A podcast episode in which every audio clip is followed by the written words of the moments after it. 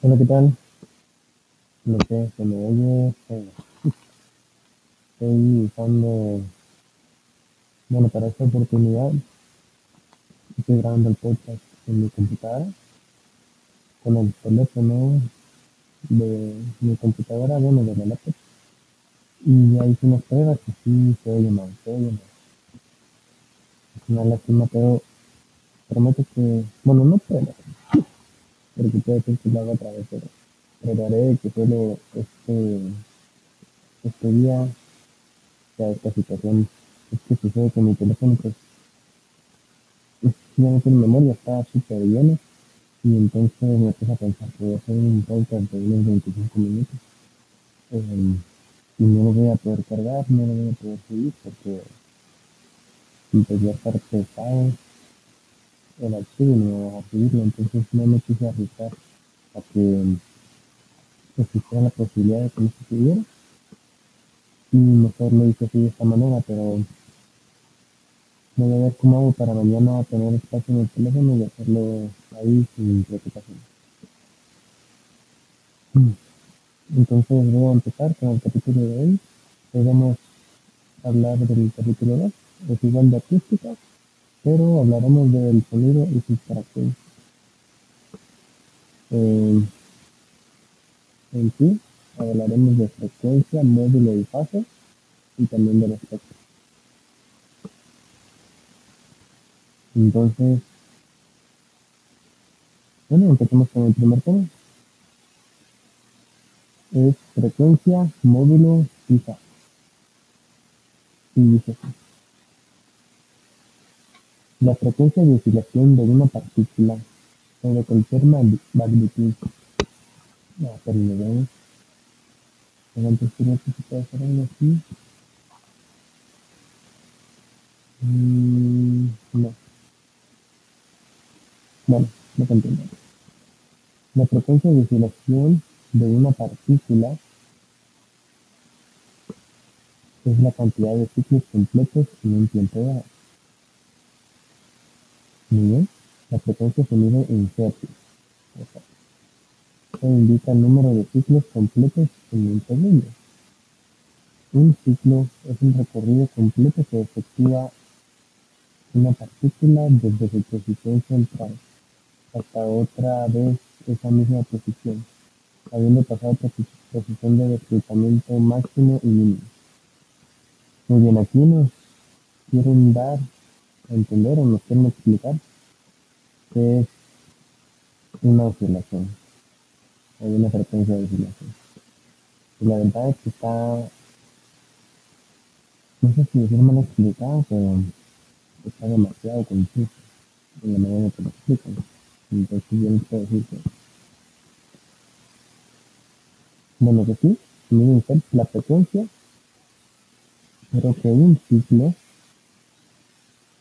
es no sé por qué dicen partícula aquí, pero imaginemos, imaginémonos una gráfica en la que nos va a aparecer una señal de audio. A ver, mejor retrasamos un poco. Una oscilación es algo que se mueve, eh, por así decirlo, adelante y atrás. ¿ya? Esa se va moviendo para adelante y atrás, para adelante y atrás. Ese es un movimiento. Es, a ese, y a ese movimiento se le llama oscilar. Lo que está haciendo, digamos, cuando alguien se pilla un columpio, lo que está haciendo es oscilando, está moviendo de adelante y atrás. Bueno, eso es una oscilación. Entonces, si hacemos una gráfica de esa oscilación en el tiempo, mm, deja de ser ya oscilación, porque ahora sería en el tiempo. Entonces ahí sería, mm, ahí ya generaría una frecuencia. Eso es lo que nos quisieran entender aquí. Una frecuencia es una oscilación en el tiempo.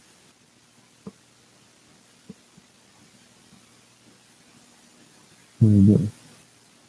Ahora voy a mm, pausar aquí para yo subrayar lo que vi importante de aquí y así poder continuar bien con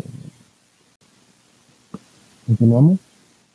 Eh, los sonidos de una, de una única frecuencia se llaman tonos puros. Un tono puro se escucha como un. Ay, de veras, este libro me está decepcionando las palabras o el vocabulario que usa muy... O sea, no, nada profesional. Nada técnico, nada... O sea, es, es una traducción, quizás es una traducción de un buen libro, pero es una mala traducción. Dice que una... Eh, un tono puro se escucha como un pitido. ¿Qué, fregado? Aquí me vas a enseñar qué es un tono puro de esa manera. O sea, bueno, mejor que les explico yo. Un tono puro es una frecuencia. Una. Ahí está, eso es, eso. Pero en la vida real, nada suena a un tono puro. O sea, ningún sonido tiene únicamente una frecuencia. Creo que había una cosa en el mundo, algo así, que sí generaba únicamente un tono puro. Aparte de, pues, de generar una señal eléctrica, que de esa manera se puede generar un tono puro. Denominamos como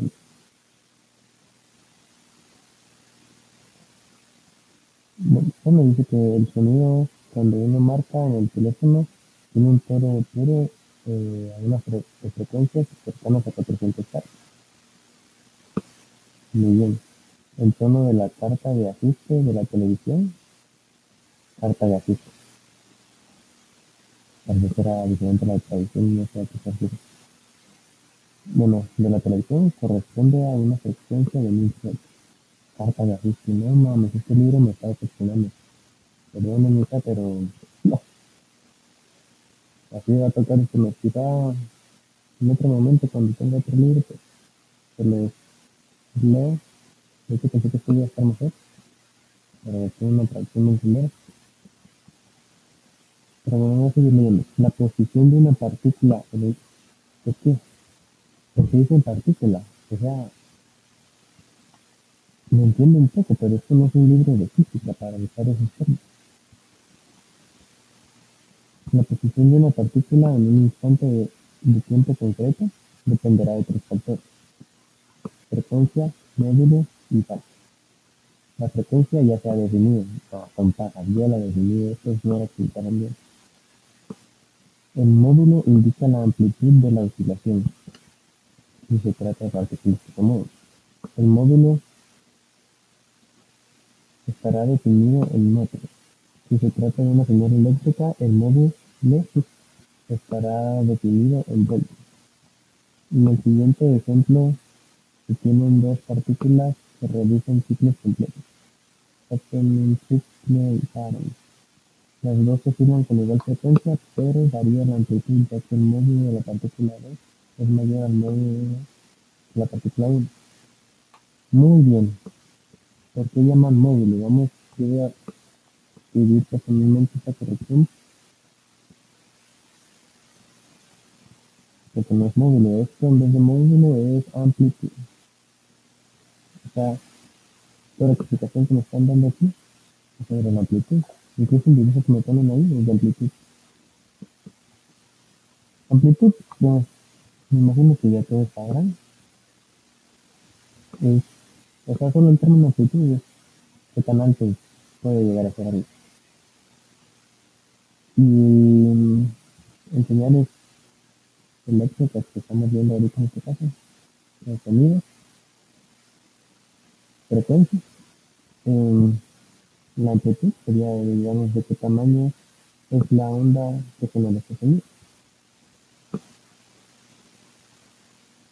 Luego dice la fase, ahora hablamos de la fase, indica la posición de la partícula que oscila en el momento de empezar a contar en tiempo, es decir, t es igual a 0 segundos.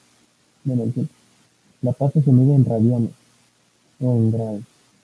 No, amigos, esto ignoren tiene que ser. Ujú. Ajá. Si calculamos el coseno de la fase, nos da, ah, lo que dice este valor, este, perdón, este libro. Me escribió alguien que cursó solo el primer año de física. Bueno, solo pasó física 1.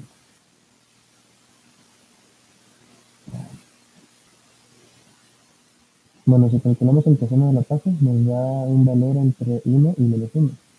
Viendo las partículas 1 y 2, 1 significaría que la partícula estaba a la derecha del todo y menos 1 a la izquierda del todo. Porque dicen partícula, o sea, tampoco es química, no estamos hablando de... Yo creo que este libro me va a parar en los.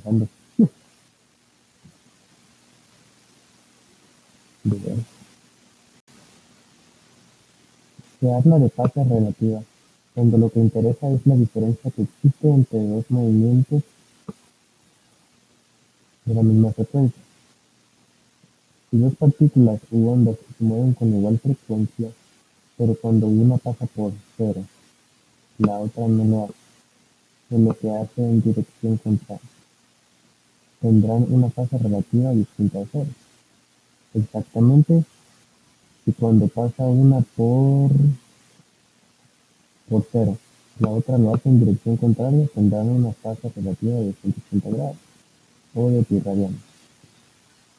En este caso, si las dos ondas tienen igual módulo, se cancelarán una con otra, siendo el resultado total cero. Si dos manos tratan de mover con igual fuerza, ¿alguien me da este ejemplo?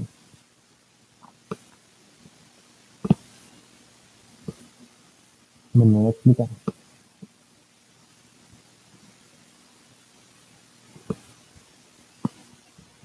Yo puedo tener dos ondas. Las dos son iguales. Pero si invierto una de las ondas, o sea, voy a reproducir las dos ondas, una normal como la tenía, y la otra va a ser igual la misma, solo que invertida la polaridad. Entonces, en donde era positiva la onda, ahora va a ser negativa, y en donde era negativa la onda, ahora va a ser positiva. Entonces, si yo reproduzco eso, no va a sumar nada. ¿Por qué? Porque se van a sumar esos valores y lo que va a dar es cero. O sea, el resultante final ser una onda cero, por así llamarlo, o sea, no va a existir una onda, sino que va a ser una línea. Se va a cancelar y no se, no se va a. Eso es lo que querían explicar aquí sobre fase relativa. En cambio, digamos que tengo estas dos ondas, pero no invierto en la fase de ninguna, entonces las señales se van a sumar y van a sumar el doble de fuerza. Mm. Es con el doble de sonoridad que quería introducir. Muy bien, el periodo T, está llamado T, es el inverso de la frecuencia. T es igual a 1 partido 2. Esto, esto es importante. El periodo es igual al inverso de la frecuencia. El periodo se mide en segundos. Según esta definición, en el ejemplo de las tres partículas de movimiento, la primera tiene un periodo de 4 segundos, la segunda de 2 segundos y la tercera de 20 segundos. Cualquier, ajá. Bueno, cualquier sonido está compuesto de múltiples frecuencias. Se puede descomponer el sonido en múltiples cosa. Si un sonido cambia con el tiempo, la amplitud y fase de cada tono puro o frecuencia en que se escucha ese sonido también variará con el tiempo.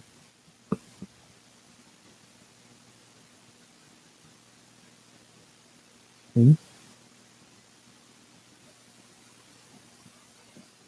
Lo que puede descomponer un sonido blanca. O sea, un sonido está compuesto de varias frecuencias, eso sí. Pero hablando de música, digamos, yo toqué una nota y está sonando la frecuencia de esa nota. Pero también tiene otras frecuencias y esas otras frecuencias se llaman armonías. Eso es lo que yo creo que quería decir aquí.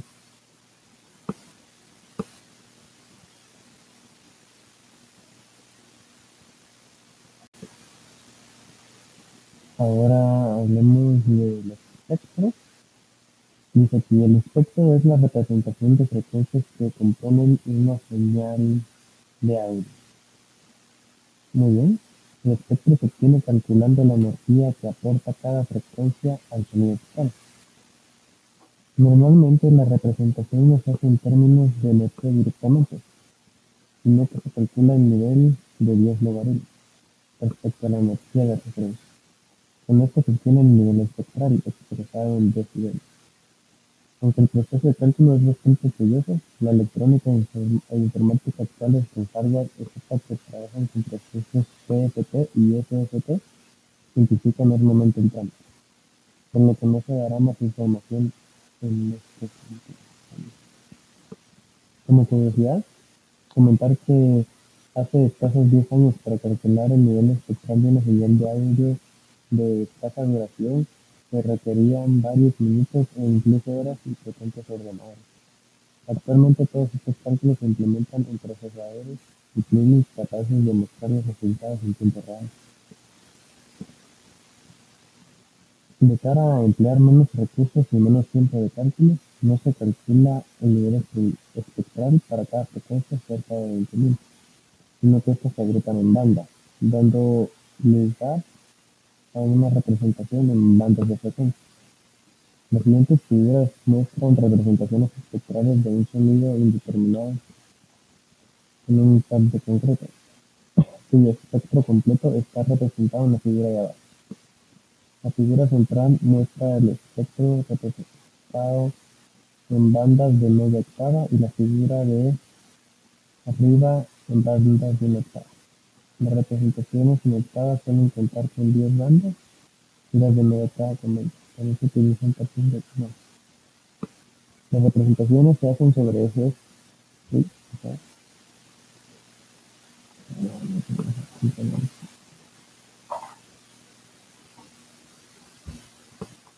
Las representaciones se hacen sobre ejes de frecuencia logarítmica. Eso hace que la representación se vea a la misma distancia entre las frecuencias de 100 200 Hz que un y Este último parrafito quizá ya muchos saben o ya se lo han planteado a quienes han visto espectros de frecuencia. Se han podido dar cuenta que hay un cierto punto en que la gráfica te muestra digamos 100, donde están los 125 Hz donde están 500, 600, 700, y uno ve la distancia todo entre sí. Pero luego estás en los 1000 Hz, y luego en los 2000, 5000, así hasta los 20000. Y por ejemplo, digamos, te lo muestran corto, o sea, te muestran una gran distancia de 125 Hz a 500 que de, y que se llevan todo que unos 375 Hz que digamos la de 2000 y 3000 Hz porque no lo que se estarían llevando de diferencia en el Hz pero visualmente la distancia es la, es la misma. Y es por eso que mencionas que ahí lo muestra logarítmicamente, no linealmente. Si fuera linealmente, fuera la misma distancia. Fuera una gráfica más grande y mm, más complicada.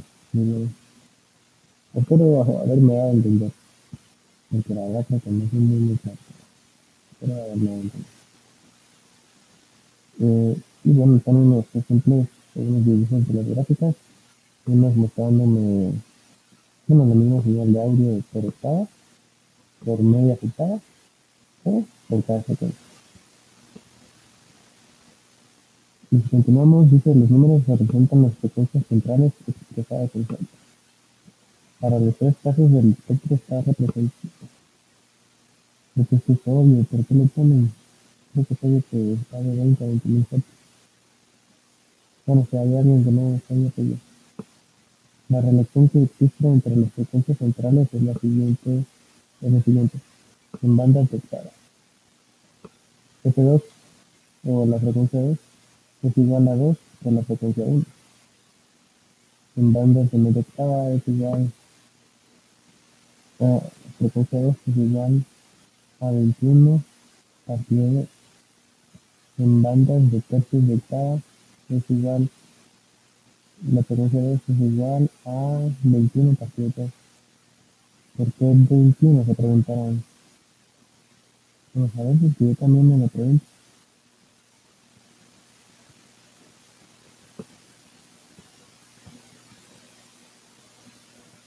No sé si estarán...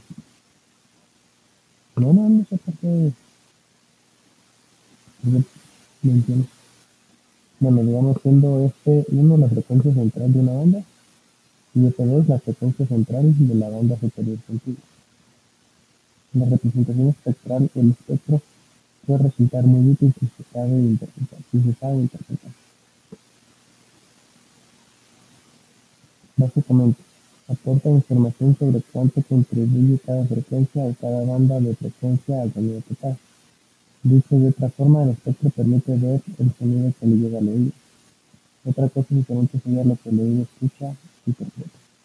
Sí, porque veces unos tienen los oídos prohibidos y escuchan algo que otros escuchamos de distinta manera. Y no es porque el audio del sonido esté escuchando así, sino que alguien mal. Entonces, en el espectro podemos ver cómo realmente escuchamos. Y yo no sé, este capítulo me decepcionó. Mm, me pareció mala traducción. No la traducción, no fue redacción y explicación. Pues ayudan a ver. Quería, principalmente quiero leer este libro para aprender más de lo que, de lo que ya sé, reforzar lo que ya sé. Por ahora no es nada, pero por eso reforzar lo que ya se me para no olvidarlo y cosas así, para quería yo. Incluso aprenderme, pero a veces no me Esperemos que los siguientes capítulos mejoren. El de ayer, a comparación de este, no estuvo tan mal. Incluso el de ayer yo pienso que estuvo un poquito mal, pero en comparación de este, está buenísimo. ¿no? Entonces, bueno, nos vemos mañana con el siguiente capítulo. Esto será sobre estadística, así que estará interesante. Y espero que esté muchísimo mejor. Bye bye.